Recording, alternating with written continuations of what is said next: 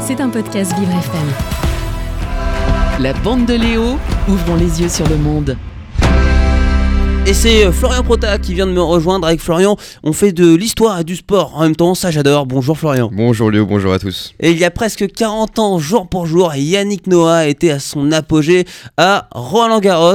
Euh, alors que l'édition 2023 a commencé lundi, euh, le tournoi célébra samedi le 40e anniversaire de la victoire euh, du tennisman français. Un succès qui, encore aujourd'hui, est dans toutes les mémoires, Florian. Eh oui, nous sommes le 5 juin 83, date où Yannick Noah rentrera définitivement dans la légende du tennis et dans le cœur des Français. Il domine le Suédois Mats Wilander, tenant du titre en 2h25 et en 3-7. Le cours s'embrase et il devient alors le cinquième joueur français à remporter le Grand Chelem parisien. Le jeune homme de 23 ans pleure alors de bonheur dans les bras de son père, Zachary Noah, ce qui donne des clichés encore aujourd'hui mémorables.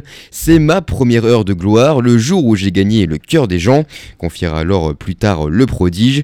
Et le jeune Noah bâtit son succès grâce à une préparation extrême pendant un mois qui l'a rendu redoutable physiquement et au-dessus des autres.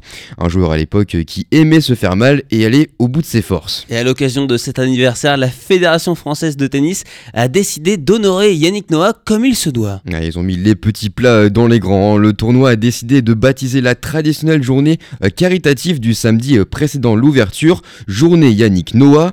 Une fresque sera même dévoilée pour rendre hommage aux différentes facettes de l'athlète et de l'artiste.